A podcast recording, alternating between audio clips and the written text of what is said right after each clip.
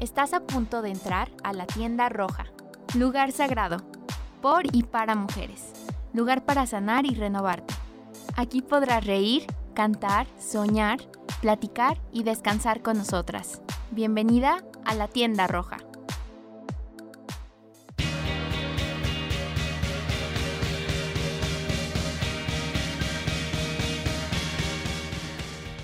Hola, ¿qué tal? Bienvenidas a la tienda roja. Me presento, yo soy Irán Guevara y el día de hoy vamos a hablar de un tema súper interesante sobre feminismo, pero sobre feminismo interseccional. Pero antes de adelantarnos un poquito más y contarles más al respecto, quiero presentarles a mis dos compañeras que están aquí presentes. Una de ellas, además, invitada. Bienvenida de, desde Ciudad de México, Chilanga. Ella es Carla Soledad, ella es mujer mexicana, activista y feminista además de compañera de nosotras comunicóloga, egresada de la Universidad Iberoamericana con especialidad en relaciones públicas y gestión de proyectos. Ella actualmente se desempeña como capitana de conexiones en Non-Reasonable México y además su mayor pasión está en la lucha por los derechos de las mujeres. Actualmente tiene una columna y un programa de radio en el periódico independiente, independiente Imperfecto y es creadora de Diálogos en Resistencia, un lugar seguro para mujeres que desean crear vínculos basados en la sororidad. Bienvenida, Carla. Súper. ¿Qué onda, Iram? Hola, Marianis. Pues no, muchas gracias, niñas, por tenerme aquí. La verdad estoy muy contenta, muy emocionada, muy agradecida también. Este, por cierto, trabajamos juntas las tres. que eso también está increíble. Exacto, entonces somos compañeritas de trabajo, este, compañeritas en feminismo y en la vida en general, comunicólogas además, sí. Y las estoy visitando en Aguascalientes. Me vine una semanita aquí a conocer al equipo, a la oficina y demás. Y acá salió, eh, pues el chance, ¿no? Y la oportunidad de grabar un podcast juntas. Entonces, de verdad, muchas gracias por tenerme aquí hoy. No, muchísimas gracias a ti, Charles, por estar aquí con nosotras el día de hoy. Estamos súper contentas. Así es. También ya la escucharon aquí presente, Marianita Flores. Hola, ¿qué tal? y bueno, vamos a empezar. Antes, ya saben, vamos rapidísimo a nuestra increíble cápsula de valerosas para que sepamos y conozcamos un poquito más de la opinión popular de los universitarios. Volvemos. Eres inteligente, eres gentil. Valerosas, tu opinión importa. ¿Conoces qué es el feminismo interseccional? Y es este el contemplar los otros ejes que tiene acerca de la raza, el género, el sexo, entre otros. Para ser franca, no conozco mucho o a profundidad lo que es el feminismo interseccional. Nunca había escuchado este término. Lo que me imagino es como si el feminismo fuera un camino y vas en ese camino, pero en eso te das cuenta que hay otro camino. Entonces es como si existieran dos variantes, dos percepciones. Pero lo que yo entiendo como feminismo interseccional es aquel feminismo que no solamente toma como una problemática como eje. Pues yo la verdad es que nunca había escuchado ese término y, y no, o sea, no conozco qué es el feminismo interseccional. No, no estoy muy informado del tema. Creo saber lo que es el feminismo interseccional, pero no estoy segura. Es esta teoría feminista que se centra y hace visible las diferencias entre los grupos. La verdad es que desconozco un poco del tema, pero por lo que he visto, he leído, entiendo que es como este feminismo en el que cabemos todas, pero que está consciente de que no todas las mujeres son iguales. La verdad no sé qué es el feminismo interseccional, pero por lo que entiendo la interseccionalidad es cuando hay desigualdades en la sociedad eh, por factores como el género o la clase social a la que perteneces, ¿no?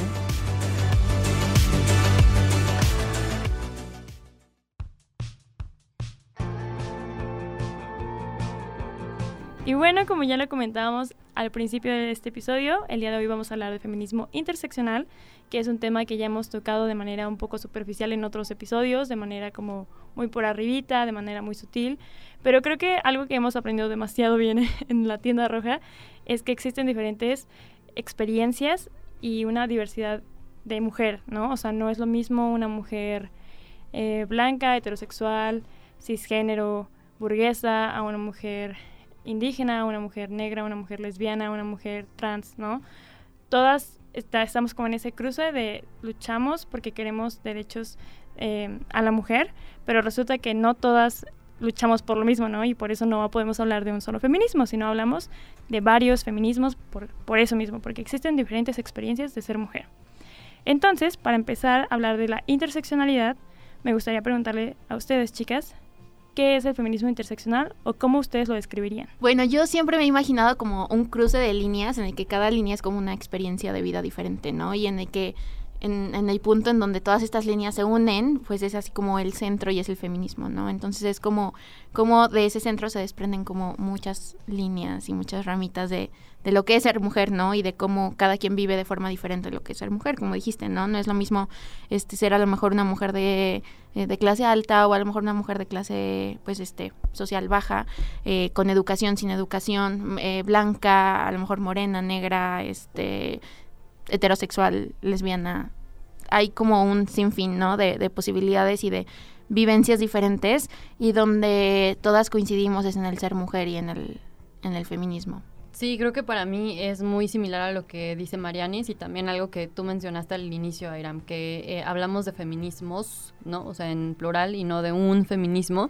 Y creo que, o sea, preguntándomelo, mm, en realidad todos los tipos de feminismos son o deberían ser interseccionales, ¿no? Entonces, eh, sí, para mí es como recordar eso, que no es un único feminismo totalitario, global y que a todas nos representa, porque creo que incluso ahí es cuando caemos en ese error, ¿no? Que además eh, aleja a muchas mujeres y las hace decirse o, llamarse no feministas, porque dicen que en, algún punto el feminismo no alcanza, ¿no? no alcanza porque excluye a cierto tipo de mujeres. Entonces creo que ahí es, para mí es como eso, ¿no? O sea, recordar este...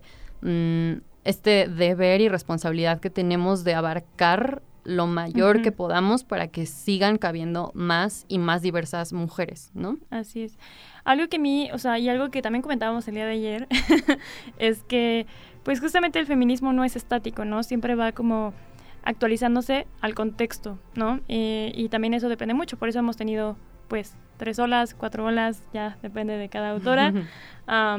pero sí, pues este feminismo interseccional, pues sí, o sea, y también tenemos un episodio donde hablamos justo de las ramas del feminismo y donde hablamos de un poco más acerca de las olas. Y ese feminismo pues se da justo en la tercera ola cuando nos damos cuenta de que existen diferentes perspectivas y diferentes formas de opresión. Yo lo diría como categorías sociales en las que entramos y en las que existen diferentes tipos de opresión, ¿no? Entonces, como decía Marianita, o sea, son cruces en donde esas categorías sociales se intersectan por diferentes tipos de opresión para pues para existir, ¿no? En diferentes como mm, contextos, ¿no? en diferentes contextos sociales. Y varia, o sea, hay variables formas de discriminación hacia una persona. Entonces, em, bueno, este feminismo específicamente se da durante la tercera ola. para ser más específico, la autora, según yo, si no corríjanme también en la pronunciación, es Kimberly Williams Crenshaw en el año de 1989. No estoy segura, y por ahí que hay, que buscarlo, chicas, no estoy segura que ella tal cual haya hablado de un feminismo interseccional, sino que ella empezó hablando de interseccionalidad. ¿no? O sea, a lo mejor sin meter la palabra feminismo, ¿no? Porque al final creo que eso también nos, nos hace algo como una nota muy importante que de repente se nos olvida que la interseccionalidad puede abarcar no el feminismo interseccional, sino la interseccionalidad puede abarcar no solo mujeres, sino incluso personas como los hombres, que son eh, personas que también están atravesadas por ciertas opresiones y violencias. Y de repente en el feminismo se nos olvida eso, ¿no? Nomás quería hacer esa nota al pie. Exactamente. Y bueno, eh, entre esto ella pues era una académica especializada en el campo de la teoría crítica de la raza y ella justamente en este término de interseccionalidad, ella lo describía como el fenómeno por el cual cada individuo sufre opresión u ostenta privilegios en base a su pertenencia a múltiples categorías sociales. Entonces, pues es un poquito más de lo que ya les hemos dicho. Es justo como este cruce de diferentes opresiones que sufre una persona para ser discriminada, ¿no? Entonces, en el feminismo que busca o que lucha contra la opresión que tiene el patriarcado, pues obviamente el feminismo se tiene que intersectar con las otros con los otros tipos de opresión que van sufriendo cada experiencia de la mujer, ¿no? Y también eso, o sea, que a mí algo que yo cuando me adentré dentro del feminismo es que la historia con el feminismo de cada una es muy distinto. Y a mí algo que sí me ha dado como, como mucho coraje, o sea, yo en la prepa me acuerdo y recuerdo súper bien que yo decía como, ok, sí, yo siento que soy feminista, ¿no? Pero no me, no me gustaba otro, autoproclamarme feminista porque dije, bueno, tal vez no conozco lo suficiente, tal vez no estoy tan informada lo suficiente, no soy como no estoy tan adentrada de lleno como al tema de feminismo, entonces por lo tanto no soy feminista. Y aquí va otra pregunta que yo quiero hacerles, porque esto que me, me, pasaba a mí en prepa le está pasando a, mí, a mis hermanas, ahorita ellas están en prepa también. Ellas están a favor de la lucha en contra de las mujeres, están eh, reconocen prácticas sexistas, machistas, homofóbicas, están como muy conscientes de esos temas, pero a ellas no les gusta autoproclamarse feministas. ¿Por qué? Porque justo me lo dice una de ellas en específico, Camila, que me dice mucho, es que yo no sé mucho del tema, es que yo no o sea, no sé nada de, la teoría del feminismo, ¿no? Y, no siento que yo me pueda autoproclamar feminista. Entonces, tal vez me estoy adelantando un poquito más al siguiente tipo de feminismo del que vamos a hablar, pero mi, mi pregunta es como, ¿ustedes consideran que debemos saber específicamente teoría feminista para autoproclamarnos feministas? Mm, no, no, yo no creo y creo que, o sea, escuchándote eh, puedo pensar eh, justo en dos cosas chistosas que pasan justo con la con, llamarse a una misma feminista, ¿no? O sea, lo primero, lo primero que creo que pasa es esto, que creemos que no merecemos la placa, ¿no? O sea, como que no merecemos el título o la credencial hasta que sepamos lo suficiente, hasta que conozcamos suficientes teorías, autoras, hasta que pasemos el feministómetro y el examen, ¿no? O sea, como que nos da mucho miedo llamarnos feministas por eso, ¿no? Y creo que eso es una bronca porque mm, realmente no es una cuestión académica de un título o de alguna credencial que necesitemos, ¿no? O sea, simplemente por el hecho de eh, vivir esta realidad de opresión de género, o sea, el hecho de ser mujeres, ya nos da, no, no, no sé si el derecho de decirnos feministas, porque claro que necesitamos conocer la teoría para poder argumentar y em, como articular mejor, pero sí nos da ya como el acercamiento a una realidad que vivimos pues, desde que nacimos, ¿no? Entonces, creo que eso primero, o sea, no, no se necesita ningún título, conocimiento lo que sea para, para llamarte así y es lo que aleja a muchas niñas de eh, o mujeres de hacerlo, ¿no? Y lo segundo que me he dado cuenta que también eh, es curioso al proclamarse feminista es que a veces somos violentas cuando le llamamos feminista a una mujer que no lo es. ¿No? Y no sé si de repente han escuchado que hay morras que decimos, y yo lo he llegado a hacer también, como, sí, mi abuelita no lo sabe, pero es súper feminista, ¿no? O tal autora de los años 50 no lo sabía, pero ella era feminista. Hace poco escuché un podcast que les recomiendo, se llama Afrochingonas, y ellas hablan de por qué es una práctica violenta, ¿no? Y ellas dicen, no necesitas ser feminista para estar en lucha en contra del patriarcado. Y uno de los errores del feminismo es querer ser totalitario y llamarle feminista a toda mujer que esté luchando contra el patriarcado, ¿no? Entonces ella dice como, entiendo, o sea, las chicas decían, entendemos por qué hacemos eso de decir, sí, eres feminista pero no, lo sabes, pero en realidad es algo muy violento, porque incluso hay mujeres que deciden, ¿no? O sea, eh, libre y concienzudamente no llamarse feministas, ¿no? Y también tenemos que respetar eso. No todas las mujeres tienen que ser feministas para poder estar con nosotras en una lucha antipatriarcal. Sí, totalmente. Yo lo que estaba pensando es que yo creo que con la vivencia propia de ser mujer, ¿no? Es más que suficiente como para que si tú quieres no sé, proclamarte feminista, puedas hacerlo, ¿no? Yo creo que todas las mujeres hemos, vivido lo suficiente como para obviamente reconociendo, ¿no? Este, esta lucha por, por igualdad de género, si lo podemos llamar así. Yo creo que si reconocemos la necesidad de esa lucha y somos conscientes de todas las eh, opresiones que hemos vivido gracias al patriarcado, es más que suficiente como para podernos proclamar feministas, ¿no?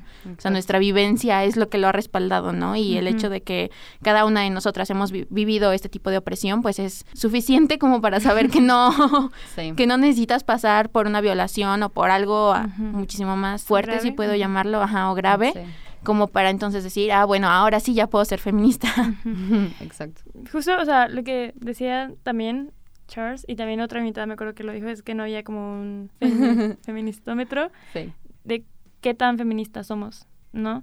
Y a mí, o sea, a mí algo que... O niveles, ¿no? Que puedas ir alcanzando. Sí, exacto. y si sabes esto eres más feminista que la otra persona o así eso sí me molesta, tengo que decir que sí me molesta. Siento que lo he visto mucho en redes sociales, ese tipo como de feministas que, que es como, si no cumples con estas cosas, entonces no eres feminista, ¿sabes?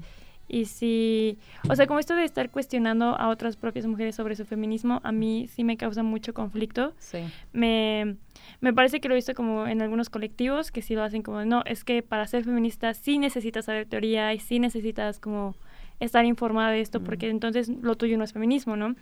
Y a mí sí, ahí se me hace como un feminismo hegemónico, más como totalitario, justo lo que decías.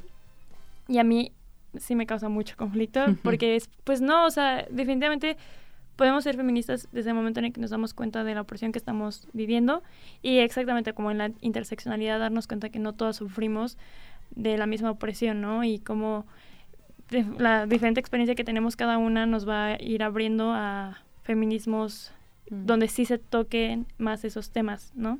Sí. Y lo que decías de todo feminismo debería ser interseccional, pues porque, o sea, hay mujeres que somos feministas, pero no, o sea, nos damos cuenta de que algunas tenemos más privilegios, otras tienen otro tipo de opresión, etcétera, ¿no? A mí un ejemplo que yo, yo quería dar y que fue de los primeros que llegué a ver dije, no manches, sí es cierto, fue, bueno, no sé si conozcan a Viola Davis, que es una actriz muy buena, es excelente, es increíble. Y me acuerdo que yo había visto, me encontré con una entrevista de ella, donde ella habla de, de cómo en la industria del cine, o sea, ella había hecho teatro, ella había hecho tele, ella había hecho cine, ella ya tiene un Emmy, ya tiene un Oscar, ya tiene, o sea, un montón de, de mm. premios. Como sí se le es considerada una de las mejores actrices, pero como a ella le cuesta el triple, cuádruple de esfuerzo conseguir un papel a comparación, no sé, de Meryl Streep. Claro. No, que con Meryl Streep, todos adoramos a Meryl Streep, es una increíble actriz también y la queremos un montón. Y también es, o sea, esa mujer ha hecho de todo, ¿no? Pero ahí sí me di cuenta como de, no manches, sí es cierto. O sea, o sea, como no podemos estar hablando como de esta igualdad, de circunstancias entre mujeres, ¿no? Ah, y a pesar de que Viola Davis sí tuvo como ese privilegio de, estudiar en increíbles escuelas mm. de actuación, de artes, de prepararse, de ser sumamente competente para realizar papeles increíbles, mm. a ella le costaba el triple de esfuerzo conseguir un buen papel, no un papel que a ella le gustara lo suficiente. Claro. Sí, creo que eh, algo súper importante de rescatar en eh, los feminismos interseccionales es la palabra privilegio, ¿no? O sea, creo que la palabra privilegio siempre está tiene que estar presente en nuestras conversaciones de luchas sociales, porque a partir de ahí se dan muchas injusticias sociales, ¿no? Entonces hay que empezar por reconocerlo. Y creo que es importante en el caso, por ejemplo, de Viola y de Meryl Streep, ¿no? Que ahí tenemos un claro ejemplo, o sea, ambas son personas que están atravesadas por em, el hecho de ser mujeres. El hecho de ser mujeres, claro. Entonces ahí está como la constante de la violencia de género, ¿no? O injusticia social a base de género, pero Viola Davis a lo mejor tiene algo distinto, ¿no? Que no atraviesa a Meryl Streep, que puede ser el color, la raza, la etnia, ¿no? O sea, todo lo que ella quiera nombrar. Entonces, creo que para mí, este, ahí está el claro ejemplo, ¿no? De ambas están atravesadas por algo que es el género, pero siempre hay algo más para otra persona, ¿no?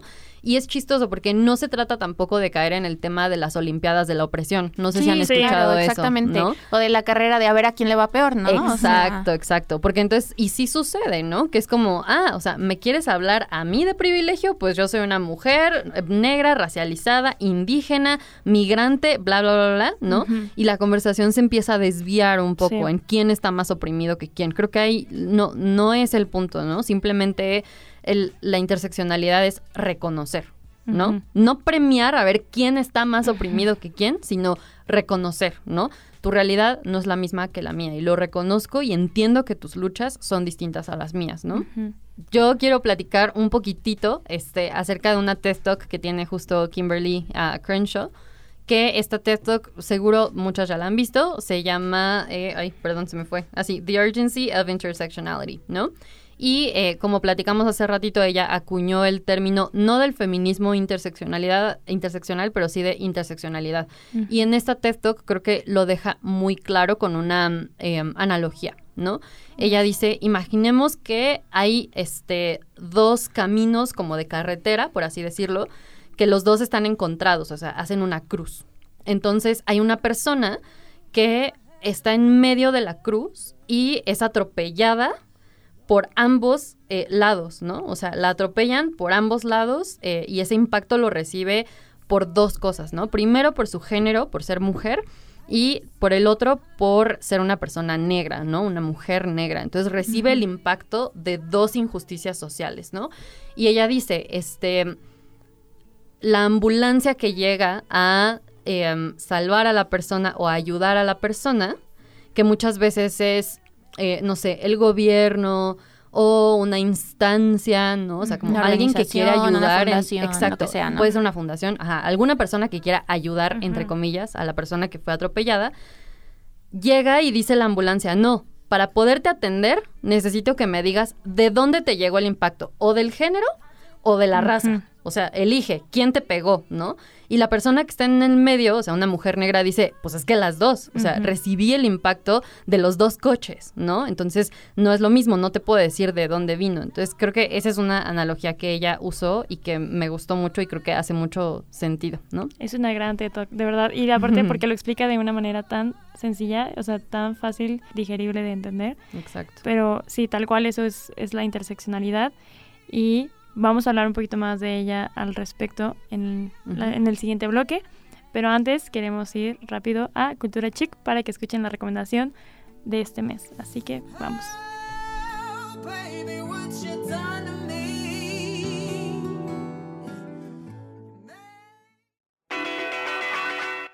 Cultura Chic, de mujer a mujer. Hablar sobre la diversidad de experiencias de ser mujer es una discusión necesaria para comprender las distintas luchas de los feminismos y ser más empáticas con realidades ajenas a nosotras. Es por eso que el día de hoy te traemos una recomendación chic que estamos seguros que te encantará. Se trata de Imperfectas, un programa de radio online del medio Imperfectos. En este programa podemos ver la visión interseccional de sus creadoras. Carla Soledad, Alejandra Rivero y Gina Vales se han dado la tarea de hacer visible la interseccionalidad en cada uno de los programas que realizan, tanto en Facebook como en imperfecto.com.mx. Cada emisión está dedicada a la entrevista, al feminismo y a las noticias relacionadas con este movimiento, y así como al debate social y de género. Bajo la visión de ver a los feminismos como movimientos interseccionales es que se construye Imperfectas, programa que se transmite los lunes de las 19 a las 21 horas, alternado cada 15 días, a través de Facebook Live y radio en Imperfecto. Te invitamos a que escuches la voz de estas chicas que tienen mucho que decir desde la perspectiva de la interseccionalidad y que nos ofrece la oportunidad de diseccionar las capas que nos construyen como seres sociales y que actúan directamente con el género, no como un grupo homogéneo, sino ampliamente diverso. Yo soy Abril Flores y esto fue Cultura Chic.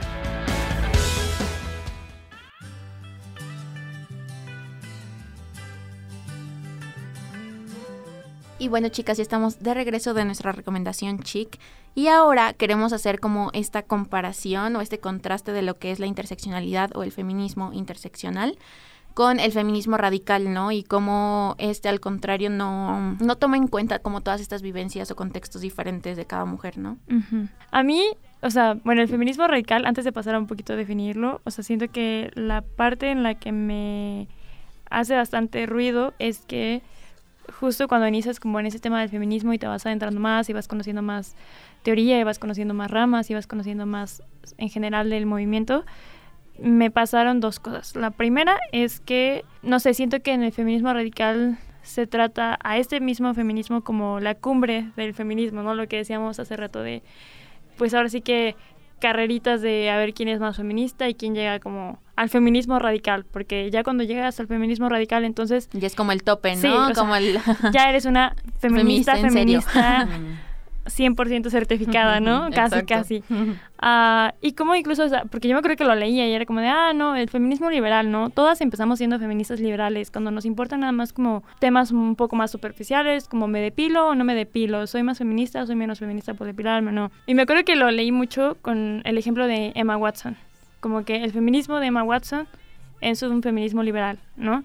Y el feminismo radical, como lo dice su palabra, eh, siento que también la otra cosa que me pasó es que muchos malinterpretamos el término de feminismo radical porque pensamos que al ser radical es extremista, no es como em, y lo veíamos ayer con nuestros amigos, compañeros, de, ah, eso ya es feminista radical, ¿no? O las que mm. pintan los movimientos ya son radicales, ¿no? Porque son como extremistas, como... No. O las que odian a los hombres. Ajá, son las feministas radicales, cuando no es así. O sea, el feminismo radical realmente lo que busca en sí es ir a la raíz del problema, por eso radical de raíz, de buscar como el problema desde la raíz para tratar de solucionarlo. Ahora, mi conflicto principal con este tipo de, de feminismo es el primero que ya les dije, o sea, es como que necesitamos llegar a ese porque si no somos menos feministas o no somos feministas. Y el segundo es que, que siento que son mujeres blancas, heterosexuales, cisgénero, académicas, que se fijan en la teoría pero no están viendo la realidad de esas mujeres, ¿no? Y que tal vez en la teoría suena muy bonito, pero ya a la mera hora no, no son tan conscientes de esas situaciones que viven las mujeres ni, ni de lo que ellas quieren. Pero ustedes cómo definirían qué es el feminismo radical para aquellos que a lo mejor no estén como tan relacionados con el término? Súper, pues creo que podemos considerar eh, primero a la autora Simone de Beauvoir. Nunca he sabido cómo pronunciar su apellido, pero bueno, lo intenté.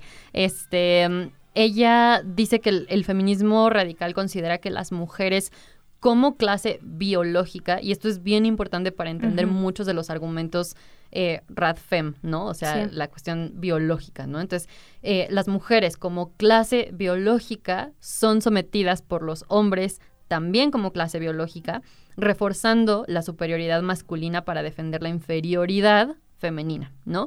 Y eh, el feminismo radical defiende que el patriarcado oprime a la mujer y privilegia al hombre. Esa es una de las cosas que podemos rescatar de feminismo radical. ¿Alguien más quiere compartir aquí? Bueno, yo aquí también, o sea, en, la investigación, también eh, podemos encontrar que el feminismo radical aparece justo en los movimientos sociales de los años 60 como eh, por los derechos civiles, y, el sexuales, ¿no? Sobre todo, yo creo que está muy relacionado con la sexualidad de la mujer. Con los derechos civiles, el nuevo movimiento de izquierda y el movimiento contra la guerra de Vietnam y pues básicamente mujeres que en su activismo político habían sido relegadas a un papel secundario se armaron con las herramientas del materialismo dialéctico, concluyendo que la raíz y madre de todas las opresiones era el sexo género. Correcto. De aquí qué podemos, o sea, qué podemos partir, porque aquí aquí hay otra cosa que a mí también me parece muy interesante y es el hecho de que siento que el feminismo radical en sí no es malo. Mm. No, o sea, esto de, de buscar realmente la raíz de, del sistema, o sea, de considerar que sí es o sea, es un problema sistémico. Mm. Pero puede volverse extremista, ¿no? Que yo creo que ese es el problema. Ajá. Ajá, exacto. Es que realmente, exacto, no siento que el feminismo radical sea malo en sí. De hecho, a veces creo que es un poco incomprendido. Creo que hay muchos puntos muy buenos a considerar, pero creo que en la práctica las mujeres radfem sí a veces vuelven, se vuelven un poco pues contradictorias y se vuelven totalitarias incluso a veces violentas. Violentas, exacto. Y entonces en, nos convertimos en algo en lo que estamos luchando en contra, nos convertimos en eso. Totalmente. Y, y es muy feo, muy triste eh, ver cómo, cómo también se empiezan a justo replicar estas violencias. No sé si han visto, por ejemplo, que bueno, o sea, primero, enmarquemos por qué estamos hablando en el mismo episodio de feminismo interseccional y feminismo radical, ¿no? Creo que para hacer este link o conectar uno con otro, podemos mencionar que uno de los tipos de feminismo interseccional que existen, porque no es solamente un feminismo interseccional, sino que abarca varios. Y entre algunos de ellos tenemos al feminismo negro, al feminismo lésbico, al lésbico, perdón, al feminismo indígena, feminismo gitano y el transfeminismo. Ahí es donde podemos hacer ahorita como un puente, ¿no? De conexión entre justo el feminismo interseccional y el radical. ¿Por qué? Porque si estamos hablando que el feminismo interseccional abraza, reconoce las luchas de las mujeres que viven diferentes realidades, entonces hablamos también de las mujeres trans, que son mujeres que están viviendo, es, que son atravesadas por esta realidad, ¿no? Como de haber cambiado de género, ¿no? O sea, eh, haber migrado a ser mujeres, pues. Sí. Y el feminismo radical es algo que no reconoce y muchas veces violenta, ¿no? Eh, Las otras realidades, ¿no? Y en específico, o sea, muchas, pero en, muy en específico, el, o sea, las mujeres trans, ¿no? Diciendo que, em, a ver si lo puedo explicar. Eh, yo he escuchado como mujeres eh, radfem que dicen, a ver, si mi sexo ¿no? O más bien mi género es el motivo de mi opresión, ¿por qué un hombre querría adoptar el motivo de mi opresión. Eso es privilegio, ¿no? O sea, yo como mujer no puedo deshacerme de mi género. O sea, nací mujer y nací jodida en un sistema patriarcal que me va a violentar y a oprimir. Entonces, ¿por qué tú, exacto, y por qué tú, hombre privilegiado, querrías pasarte al papel de, la violentada, ¿no? Exacto. Y ellas dicen, hasta ahí tienen privilegio. ¿no? Y a lo mejor tú podrías decir, mm, sí, me hace sentido, o sea, los hombres tienen ese privilegio de poder migrar, pero no no visibilizan justo que no se trata de un privilegio. Al contrario, o sea, las mujeres trans, no sé bien el porcentaje, pero son un, eh, o sea, son de las mujeres más, violadas, asesinadas, violentadas, ¿no? Dentro del gran círculo que habemos de mujeres de muchas eh, realidades, ¿no? Entonces, creo que primero por eso estamos haciendo este vínculo entre por qué es diferente o, cuáles son las diferencias entre feminismo interseccional y feminismo em, radical, ¿no? Y este, ay, entonces, bueno, o sea, este fue un paréntesis enorme, ¿no? Para poder hacer este link, pero también lo que quería decir es es bien triste y es bien feo cómo empezamos entre mujeres feministas a reproducir tanta violencia, ¿no? Porque seguro se han fijado que las eh, mujeres feministas radicales, pues tienen ciertas violencias muy feas hacia las mujeres trans, ¿no? de golpearlas, de, o sea, N cantidad de cosas. Y ahora vemos al revés. Muchas mujeres que no estamos de acuerdo con el feminismo radical o trans excluyente, que ahora las violentamos a ellas. Entonces, hace poquito vi una playera de una, de una amiga que decía Kill all turf, ¿no? Turf es eh, feminista, radical, trans excluyente. Pero yo vi la playera y dije, chale, qué feo, o sea, qué cacho también haber llegado a este punto, o sea, porque nos estamos quejando de que estas mujeres violentan a las mujeres trans y ahora nosotras también estamos de esa manera en contra de ellas, ¿no? Entonces, híjole, realmente se vuelve algo bien feo. Un ejemplo que se me ocurre justo en este momento que acabas de decir todo, o sea, de que realmente la razón principal por la cual a mí también quería hablar de feminismo interseccional es porque justamente el feminismo radical, su, o sea, su objetivo en la mira es las, o sea, las mujeres trans, de ni siquiera considerar las mujeres como tal, de llamarles hombres con peluca, o sea, de ser súper irrespetuosas con ese tipo de mujeres y que como decía Charles, o sea, es muy cierto esto de de que, o sea, una mujer trans no tiene los privilegios de un hombre, pero también está luchando por otra realidad que la oprime, ¿no? No solamente por ser mujer, sino por ser mujer trans. Mm. Y, la, y la violencia que sufren y la discriminación que sufre un hombre trans a una mujer trans no es igual, mm. ¿no? Entonces, el ejemplo que a mí se me ocurre ahorita, el de lo que decías, de cómo, pues, o sea, se vuelven ellas violentas y luego nosotras nos volvemos violentas, y cómo incluso ya ellas dicen que decir TERF es misógino, ¿no? Yo no considero que sea como tal ah, un adjetivo misógino, se me hace como más bien un adjetivo calificativo de mm. feministas radicales trans excluyentes. Pero el ejemplo que se me viene ahora sí es el de J.K. Rowling, ¿no? Mm. Y como ah, hace poquito fue el 20 aniversario de... la pues, película, ¿no? Del estreno de la primera película de Harry Potter. Y hicieron como este convivio entre toda la producción, en los actores, etcétera y no invitaron a J.K. Rowling. Y, yo vi varios posts de, feministas, ¿no? Diciendo como de estos dos actores, el que hace de... ah, ah, ah, del prisionero de Azkaban. ¿Cómo se, ¿Cómo se llama el personaje? ¿Han visto Harry Potter? Sí, sí, sí, sí. No me acuerdo. Al tío de Harry, maldito Gary, Gary algo. Ajá, el actor. ajá, él. Y no creo que otro actor, era otro actor también, que habían sido acusados de... Mm de violencias eh, sexuales y así, mm. ellos sí estaban invitados, ¿no? Y mm. como a J.K. Rowling, por... El, realmente el comentario que J.K. Rowling, a mí sí, yo sí lo considero transfóbico. Porque todo, todo empezó por lo de que en un post pusieron como, ah, para personas menstruantes, ¿no? Y J.K. Rowling contestó como, personas menstruantes me suena, ¿cómo se llamaban? Ah, mujeres, ¿no? Ajá, y hacía como esta conjugación de palabras que parecían woman, ¿no? Mm. De que, o sea, las personas menstruantes son mujeres. Y había mucha gente que le explica, es que pues no todas las mujeres... Exacto. Mira, para empezar, ni todas las mujeres menstruan, ni todas las que menstruan son mujeres, porque los mm. hombres trans también menstruan, ¿no? Mm. Entonces no podemos hablar en general solamente de mujeres cuando hablamos de personas menstruantes. ¿Por qué? Mm. Porque no solo las mujeres menstruan, ni todas las mujeres menstruan. Y ella, pues muy necia, siguió poniendo más y más y más.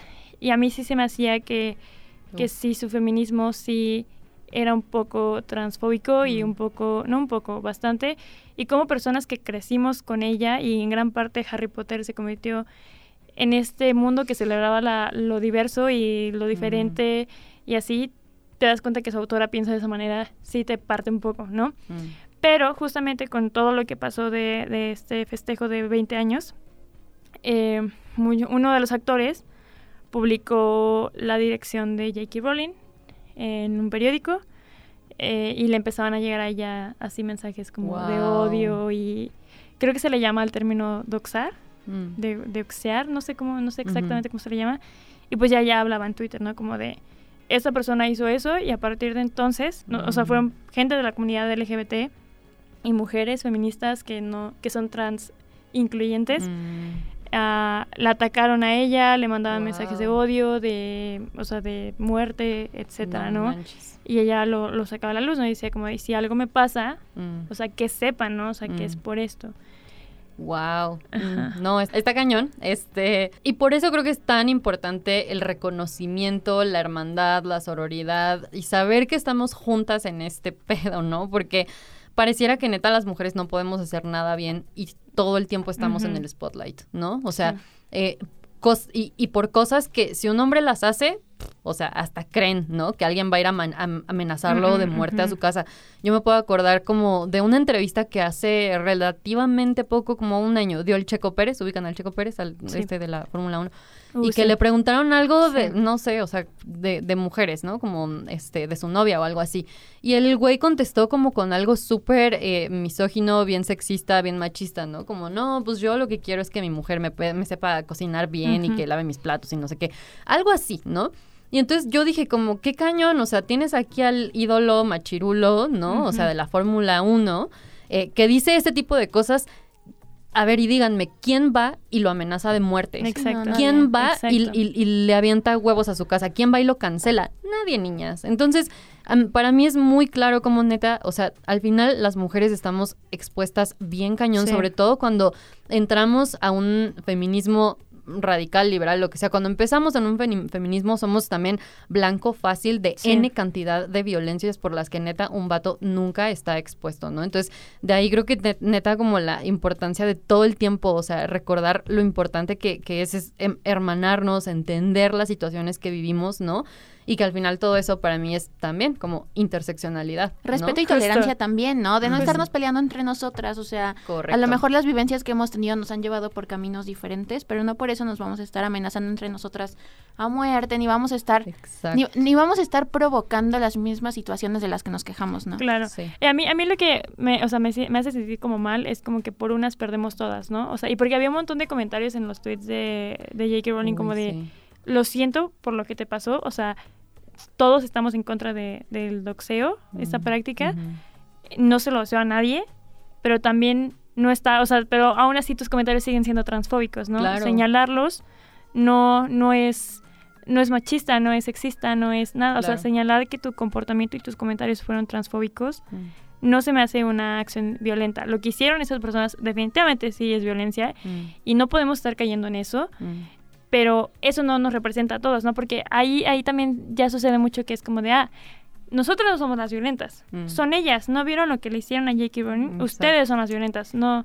Y ahí es donde digo, no, o sea, así como hay parte de, de, este colectivo LGBT de mujeres trans incluyentes que mm. violentan, igual están la mayoría que mm. no lo hacen y que no están de acuerdo con ejercer ese tipo de violencia hacia J.K. Rowling, que por ejemplo, a mí descubro casi me convencen sus argumentos de J.K. Rowling, pero seguí como investigando, seguí como viendo y fue como, no, o sea, no estoy de acuerdo y no por, no por eso la voy a cancelar y voy a desmeritar mm. todo lo que ella ha hecho, todo lo que ella logró, todo, porque al final es un gran logro lo que ella ha hecho, claro. pero no por eso la, la voy a atacar, la voy, sí la voy a cuestionar, sí mm. le voy a señalar sus comportamientos, pero no por eso voy a violentarla. Y yo creo que es una cuestión también de entender de que al final usa sus redes sociales donde es un espacio público en el que se supone que cada quien puede dar su opinión, ¿no? Ahí la cuestión es que cayó en una discusión violenta, ¿no? A lo mejor si se hubiera mantenido como estos tweets en los que a lo mejor hubiera habido una discusión, pero a lo mejor pacífica o un poco más tolerante, pues a lo mejor dices, ok, está pues qué feo que a lo mejor piense de esa manera, pero se quedó en ahí, eso, ahí ¿no? también ya entro como mucho en conflicto, porque es que, es que, o sea, es la, la, ¿cómo se llama? Tolerar al intolerante, o sea, no podemos permitir... O sea, esto de que hay que ser tolerantes, pues pero sí, entonces pero no vamos a cancelar permitir- todo lo que a nosotros nos parezca intolerante. No, claro que no, pero, Mm. o sea, qué no, no se puede, o sea, yo creo que también es, eh, o sea, ella tenía ese espacio para, para expresarse, ¿no? Y esta cuestión de que a lo mejor sí, nosotras no estamos de acuerdo, pero también es como caer en... Claro. Esto a mí me hace pensar, hay una, o sea, no lo voy a mencionar aquí para no exponerla, ¿no? Pero bueno, eh, encontré una cuenta de una feminista que a, a mí me encantaba el tipo de contenido que posteaba, ¿no? O sea, y, y la morra como bien directa, bien todo, entonces a mí me encantaba cómo hablaba hasta que publicó un video que se llamaba Las mujeres trans no existen. ¿no? Lo vi, escuché esos argumentos y fue como, ah, esta morra es radfem, o sea, trans excluyente, ¿no? Y entonces empecé a ver, a ver, a ver, a ver su contenido y vi que en muchos de sus posts la gente la ataca, ¿no? Como de decirle pinche terfa, bla, bla, bla. Y ella a todos esos co- eh, comentarios de ataque les responde eso, como, a ver, estas son mis redes sociales, es mi espacio y yo en mi espacio puedo decir lo que quiera. Este, entonces, o sea, si no estás de acuerdo con mis argumentos, llégale de esta cuenta, ¿no? Y yo dije, es que sí, pero no. Porque sí es cierto que son tus redes sociales y sí es cierto que tú lo, o sea, puedes hacer entre comillas lo que quieras con ellas. Y el problema no está en que tú, morra, publiques un video hablando de un argumento transexcluyente. El problema no es una persona, el problema es el, o sea, la transfobia, ¿no? O sea, el problema es el sistema, por así decirlo, que es lo mismo que decimos en el feminismo. El, pe- el pedo no es un hombre, no odiamos a los hombres. O sea, estamos en contra de un sistema, ¿no? Entonces, yo ahí también tal vez estaría un poco eh, como de acuerdo contigo, Airam, de decir, híjole, es que sí, pero no, porque al final por eso permitimos o siguen permeando discursos de odio en las redes sociales y al final, o sea, este tipo de feminismo y este tipo de argumentos son transfóbicos, es un transodio, ¿no? Entonces, ah, sí, sí es, es bien complicado. Pero el- para mí el chiste es que claro que vamos a seguir viendo Harry Potter en Navidad. Además ya viene la época de echarnos el maratón de Harry Potter. Este, pero yo me quedaría con la reflexión también de pensemos que al final todo esto alimenta un chingo al patriarcado, ¿no? Porque al final por eso tenemos vatos mecos diciendo, ay, ahí está, pinches feministas, ni ellas se organizan, entre Ujú. ellas se violentan, Sí. entre ellas, ¿saben? Son un desmadre, no están bien organizadas. Entre ellas se pelean, se tiran Exacto, onda. sí, exacto. Entonces, de nuevo, otra vez, o sea, las mujeres quedamos en el spotlight, no hacemos nada bien, alimentamos al monstruo que está allá afuera, que es un sistema patriarcal, ¿no? Y que busca que nos peleemos entre nosotras. Además de todo. Ajá. Sí, que le beneficia Sí, al final del día, que estemos en, en- Sí. en contra Le de beneficia, claro, sí, sí, sí, totalmente, niñas, estoy de acuerdo. Sí, yo creo que más bien esta cuestión, ¿no? De sí, entender que hay, o sea, no todas, no todas las mujeres vamos a pensar igual, no va a ser un tipo de feminismo, hay feminismos y cada Mm. feminismo piensa de manera diferente y yo creo que como rescatar lo bueno de cada uno y ver qué es lo que nos une, ¿no? Al final de eso y ver como el más allá, ¿no? O sea, el, el- el- como en vez de ver nada más como esas pequeñas cositas en las que estamos en contra, ver como Mm. la foto en grande, ¿no? Y ver que realmente lo que Correcto. todas queremos es como el mismo objetivo, a lo mejor por razones diferentes, pero que al final del día lo que nos perjudica y lo que, que queremos cambiar todas es lo mismo. A mí, a mí, de hecho, el punto medio se me hace justo la interseccionalidad. O Mm. sea, yo sí creo, o sea, yo sí creo que los discursos de odios debemos como erradicarlos y Mm. luchar en contra de ellos, porque sí, exacto, si los permitimos, los permea y los perpetúa. Entonces ahí es donde, o sea, yo como persona que también, pues igual, igual yo no soy de la comunidad LGBT, Mm. pero yo me considero aliada, ¿no? Y puedo apoyarlos y puedo estar de acuerdo igual, pero puedo apoyar y tratar de erradicar entre todos como esos discursos de odios. Para mí es como la parte Claro. importante y definitivamente la interseccionalidad me, me hace el punto medio y por el cual sí abogo yo Mm. que todo el feminismo sea interseccional. Sí, claro. Sí, a, a mí me encanta que digas esto, Irán, porque tal vez yo también con eso concluiría. Este, yo diría que no solo nos enfoquemos en el feminismo interseccional, sino en la interseccionalidad como tal, ¿no? Porque, y ayer este, las tres fuimos por chelitas, ¿no? Acá aprovechando aguas calientes. Y este, platicamos, bueno, yo les contaba a las niñas de, de algo que este, escuché hace poquito también en este podcast de Afrochingonas, que ellas dicen que em, el feminismo falla en recordar que hay personas atravesadas por ciertas injusticias sociales, ¿no? No solo las mujeres. Entonces, por ejemplo, ellas ponían em, el ejemplo de que en Estados Unidos o en realidad en cualquier país, cuando hay una mujer blanca, adinerada, eh, violada o asesinada, las primeras personas a las que un sistema de justicia ataca es a un hombre negro, indígena o racializado, ¿no? Entonces, creo que me parece importante, o, yo terminaría con la importancia de la interseccionalidad, no por el hecho de abrazar y entender a los hombres, ¿no? Ahí es otro tema aparte, pero sí para recordar que siempre habemos personas, hombres, mujeres, personas no binarias que vivimos con ciertas realidades que nos atraviesan, ¿no? Nos oprimen y nos violentan, no solo las mujeres. Y nos afectan de manera diferente, ¿no? Correcto, correcto. Sí. Sí, o sea, igual, justo esas como, igual, o sea, hay mujeres negras privilegiadas con educación a, mujeres negras pobres, ¿no? Eh, o sea, Exacto. Sí, o sea, sí es un montón de inter, inter intersecciones, intersecciones, ah, sí, intersecciones, intersecciones que son muy marcadas y es experiencias ya muy personales, ¿no? Y a mí algo que yo aprendí mucho en la carrera en una materia de, de política fue justo eso de las esferas de o sea, al final lo personal hace lo colectivo, ¿no? Y para mí eso es muy importante porque las experiencias personales van a ser lo colectivo y cómo nos afecta ya masivamente. Entonces, si quieren, ahora sí vamos ya concluyendo a cerrar este uh. programa. eh, ya Charles nos platicó un poquito más de con qué se queda, pero abro micrófono para que ahora sí concluyan bien. Punto final. Súper. Vas, Marianis, ¿tú con qué te quedas? Yo creo que yo me quedo con esta cuestión de, de sí, ¿no? O sea, de siempre cuestionarnos todo como feministas. O sea, yo creo que ese es como un punto súper importante. Creo que siempre podemos estar deconstruyéndonos más, aunque pensemos que no.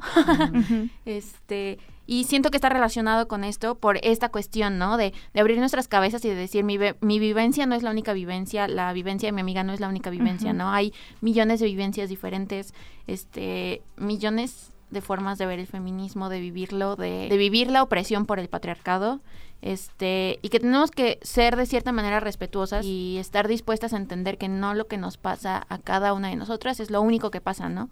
Que pasan millones más de cosas allá afuera, ¿no? Que situaciones que tú nunca has vivido la viven millones de mujeres día a día, así como cosas que tú has vivido, a lo mejor ellas no, ¿no? Y entonces entender que que lo importante es como lo que nos une, no lo que nos diferencia. Creo que eso es como lo que yo me llevaría. Súper. Yo me llevaría a la cuestión de las luchas, ¿no? Porque creo que cuando decimos que la interseccionalidad nos ayuda a reconocer las em, realidades distintas, no solo hay que reconocer, ¿no? Eh, no solo decir, sí, entiendo que tú vives otra realidad. No, o sea, es importante reconocerlo porque ya en la lucha social del día a día de todas las personas que luchan contra el patriarcado, el racismo, el clasismo, la xenofobia, la homofobia, la transfobia, o sea, ya en el terreno de juego, ¿no? O sea, ya en la práctica de la lucha social, ahí es cuando es importante la interseccionalidad. ¿Por qué? Porque si yo no tengo conciencia interseccional, puedo caer en el error como feminista de el complejo de la salvadora blanca, ¿no? De creer que mi lucha es la lucha, ¿no? Entonces, y por eso tenemos ejemplos de las feministas em, luchando por, por la inclusión laboral, cuando habían mujeres indígenas en la sierra de no sé dónde que decían, güey, a mí no me importan los derechos laborales, a mí me importa reclamar los derechos sobre mi tierra, ¿no? O sea, la ocupación, la conquista, la colonización. Entonces, creo que por eso es importante el reconocimiento de las luchas, porque ya en la práctica podemos caer en esta colonización de decir, mi lucha es la que más importa y no saber que hay muchas más eh, eh, diferentes a la mía, ¿no? O mi lucha es la única que hay, ¿no? que también pasa exacto, eso. Exacto, Sí, de no visibilizar todas las demás que hay allá afuera, ¿no? Y, y también yo me, me despido con el mensaje de la interseccionalidad es importante porque nos permita, nos permite al menos como enterarnos, como dice Marianis, de cuáles son esas luchas. Por ejemplo, yo les diría, nosotras como feministas blancas, latinas, privilegiadas, universitarias, heterosexuales y cisgénero, escuchamos podcast, por ejemplo, de mujeres indígenas, negras, de otro país, bla, bla, bla, bla. Yo me di cuenta que no lo hacía y por eso he mencionado dos veces el podcast de Afrochingonas en este episodio, ¿no? O sea, a propósito, porque en el momento en que yo las empecé a escuchar a ellas, dije, wow, o sea, esto mm, tal vez no me representa porque no vivo lo que ellas viven, pero qué importante es que yo como mujer blanca escucho un podcast de mujeres negras. Y de también diría, a ver, vatos heterosexuales, leen o escuchan podcast o leen libros acerca de los hombres gay o la comunidad LGBT. Nosotras como mujeres heterosexuales... O incluso de mujeres, ¿no? Exacto. Como mujer hetero, escuchas o lees o lo que sea de la comunidad LGBT, a lo mejor no, ¿no? Entonces, por eso también es importante la interseccionalidad. Definitivamente. Yo, algo con lo que yo me quedo y quiero concluir en este programa es justamente soy muy feliz de que en estas nuevas generaciones, en este nuevo contexto, se habla mucho de estas cosas, o sea, de, de hablar de las luchas sociales que existen, no solamente el feminismo, sino ser muy conscientes de las externas ajenas a nosotros y ser como conscientes de que existen y de las opresiones que sufren esas personas. Mm. También con lo que la experiencia personal hace lo colectivo, lo personal es político mm. y que existen diversidad eh, de experiencias para ser mujer y también como incluso Simón de Beauvoir lo dijo, o sea, no se nace de mujer, ¿no? Se llega a hacerlo. Y pues nada, eso ha sido todo por este episodio. Ah, antes también quiero comentarles que este ha sido el último episodio de la tienda roja. Mm. No es definitivo o esperemos que no sea definitivo, ya eso lo averiguaremos más adelante. Por ahora sí es un hasta luego. Es, una pausa, ¿no? Es, como una pausa. nos vemos final de, esta temporada que duró dos años. más. Ah, más de dos años.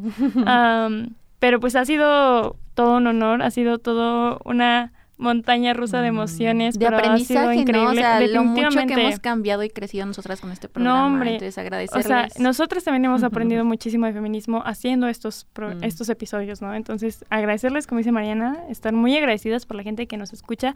Nos sigue en Facebook y nos sigue en, Instagram y también nos escucha por allá en por Radio Spotify. por Radio Comunicación Radio, por Spotify, por acompañarnos todo este tiempo. sí, de verdad, mil, mil gracias. Eso ha sido todo por el día de hoy. Agradecemos también a Checo ahí en cabinas, también a, Aldo, que también siempre nos apoya cuando grabamos en Soy Comunicación al profesor Luis Arturo Rosas Malacara. Que, que, gracias a él y a su materia nació toda esta idea de este programa. Gracias a él hemos crecido tanto, tanto, tanto, lo queremos mucho. A Claudia Gutiérrez. Y a Claudia Gutiérrez, que ya no está, que se salió del programa, pero que siempre se la rifó en cada uno de los episodios. A Paulina, que no pudo acompañarnos el día de hoy, pero... Que siempre está con nosotros como locutora. Y pues a Charles, que ha sido nuestra última invitada, y estrella mm, por el momento. ¿Cómo se dice? Eh, cierre de broche de oro. Sí, cerramos con broche de oro, definitivamente. Sí, sí, No, al contrario, niñas. O sea, neta, las celebro, las reconozco. Y ahorita que Airam dijo, ay, las nuevas generaciones. Y yo así de, tú, tú eres la nueva generación. eres mucho más joven que yo. O sea, y están cañonas, niñas. Entonces, felicidades. O sea, eh, gracias porque esto, o sea, que hagan un podcast que yo sé que les cuesta como sangre, sudor y lágrimas, mucho esfuerzo, mucho tiempo, pero de verdad, eh, o sea, gracias a nombre del resto de las morras, porque es un proyecto súper bonito, ¿no? Que impactan un montón de niñas, ya si será el último o no, ustedes lo decidirán, pero por el tiempo que haya durado hasta ahorita, de verdad ha sido una labor increíble. Gracias por tenerme aquí, las quiero y vámonos a chelear después de esto. claro que sí. gracias, y, sí, no dejen de, o sea, de contactarnos si quieren contactarnos, de seguir la página. Yo creo que de alguna forma u otra, a lo mejor sí sigue o no el programa, yo creo que de todos modos seguiremos el proyecto, a lo mejor por otra línea.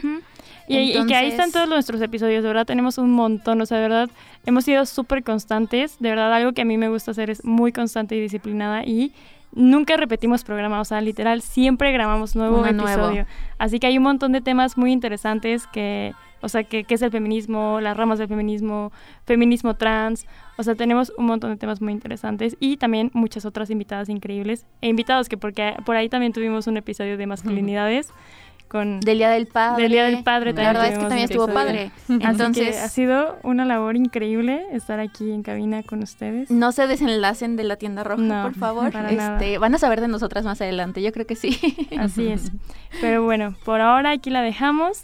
ya saben que pueden también seguirnos en Instagram como la-tienda roja o en Facebook o en Spotify como la tienda. Y en TikTok también tenemos TikTok como arroba la tienda roja. Y bueno, eso ha sido todo y nos vemos, nos escuchamos hasta pronto. Hasta pronto.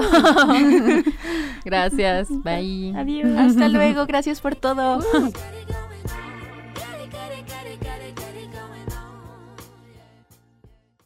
Te esperamos en la siguiente edición de La Tienda Roja. Hasta la próxima.